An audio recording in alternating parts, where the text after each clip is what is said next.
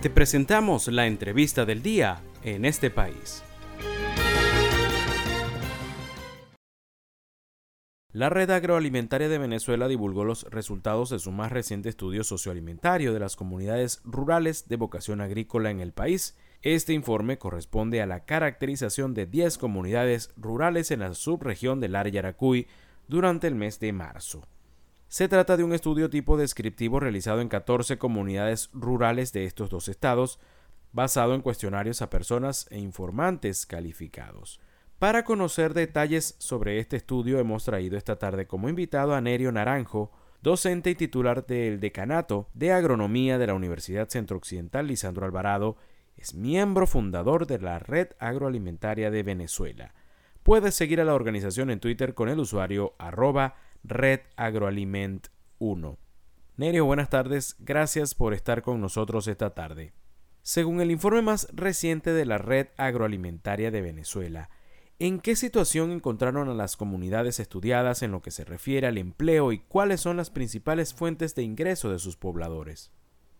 Eh, el primer tema, el tema económico, pues se pudo evidenciar que producto pues, de una recesión que ya cubría los siete años y de una hiperinflación y también, por supuesto, como consecuencia del deterioro de los servicios públicos, eh, las comunidades estudiadas muestran eh, un alto deterioro, pues, tanto en sus aspectos físicos y funcionales como como la calidad de vida de, su población. Este, el tema central, como primer punto del estudio, el tema económico, evidencia pues en la caída y el estancamiento del empleo fijo, este, como consecuencia pues también de la caída del gasto público y por supuesto del cierre de negocios. Eh, se estima que en el 30% de las comunidades estudiadas eh, durante el periodo marzo-abril cerraron alrededor, eh, en el 30% de las comunidades cerraron negocios. Eso significa pues por supuesto pérdida de empleo.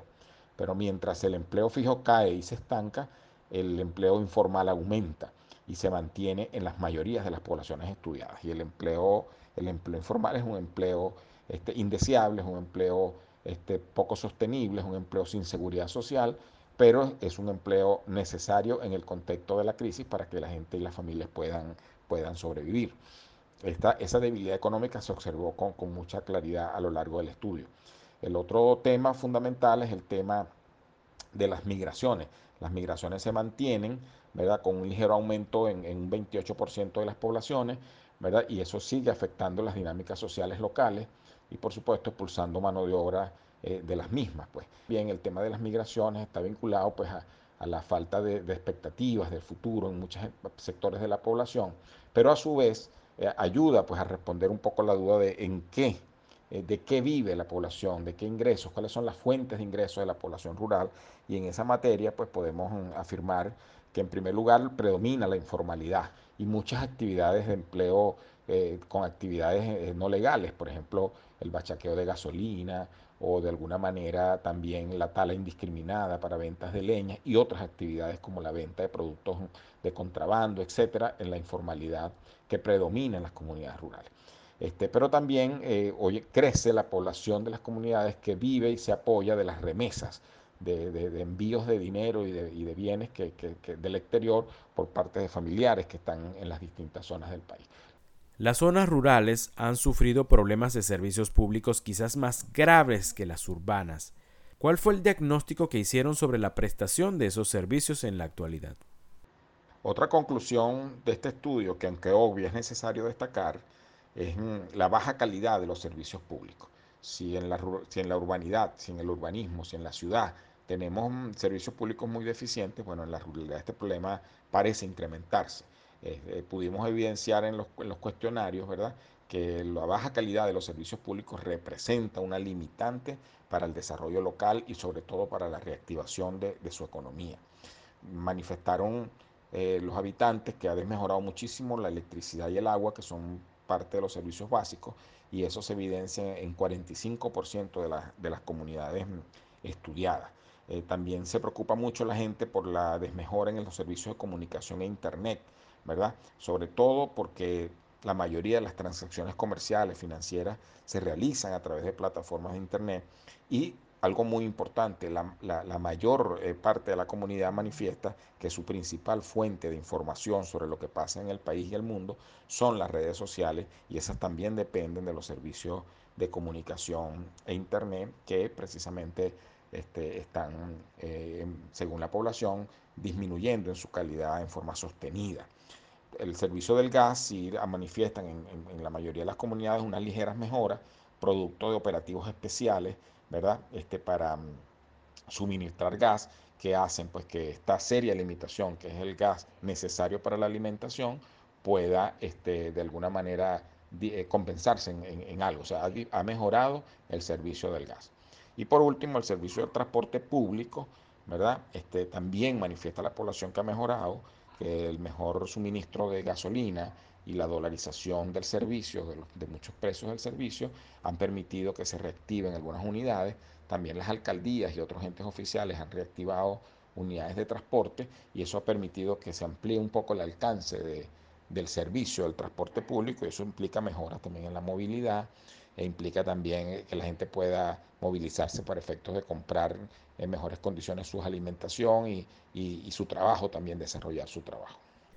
Les recordamos que estamos conversando esta tarde con Nerio Naranjo, docente y titular del Decanato de Agronomía de la Universidad Centro Occidental y Sandro Alvarado, también es miembro fundador de la Red Agroalimentaria.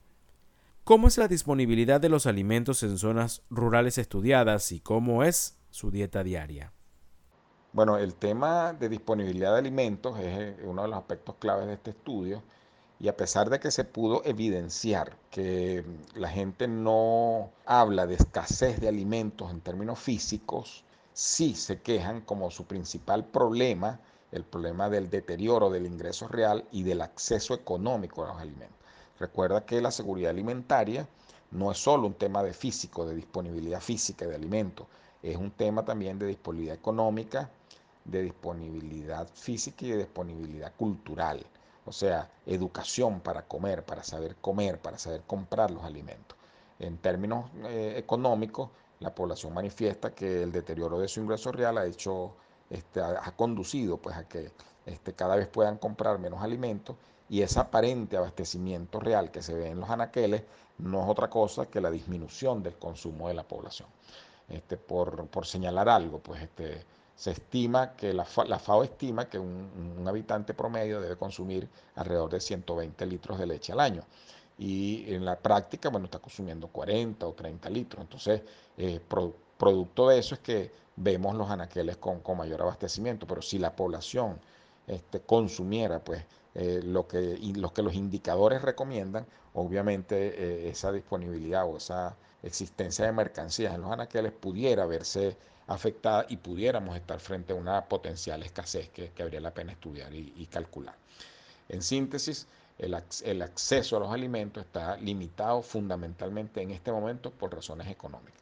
El otro tema es el tema transporte, que a pesar de su mejoría, la movilización siempre es costosa y la población se moviliza menos a adquirir bienes en centros urbanos o en centros donde se puedan adquirir a mejor precio.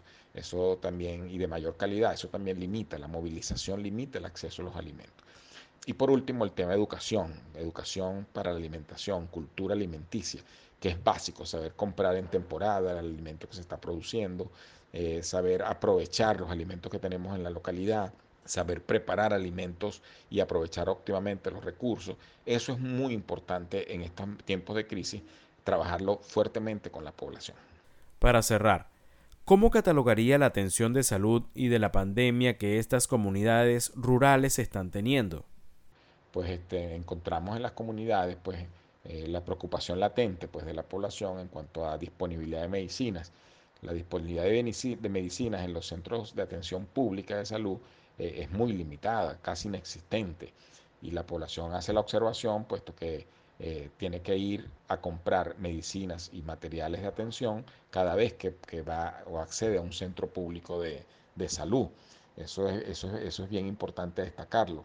Pero además hablan del deterioro o el colapso del sistema de ambulancias en, los pueblos, ya no cuentan con ese servicio a la mayoría de las comunidades.